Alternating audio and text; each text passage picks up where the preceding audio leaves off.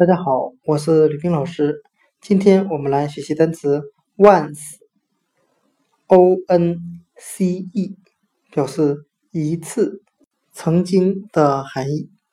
我们可以用词中词法来记忆这个单词。我们可以把 once 中的 c 字母去掉，就变成了另外一个单词 one，o n e。表示一的含义，一个的“一”。英语的 once 一次就是根据单词 one 一个演化过来的。今天所学的单词 once 一次曾经，我们就可以通过把 once o n c e 中的 c 字母去掉，就变成了单词 one 一个。来记忆这个单词，once 一次，曾经。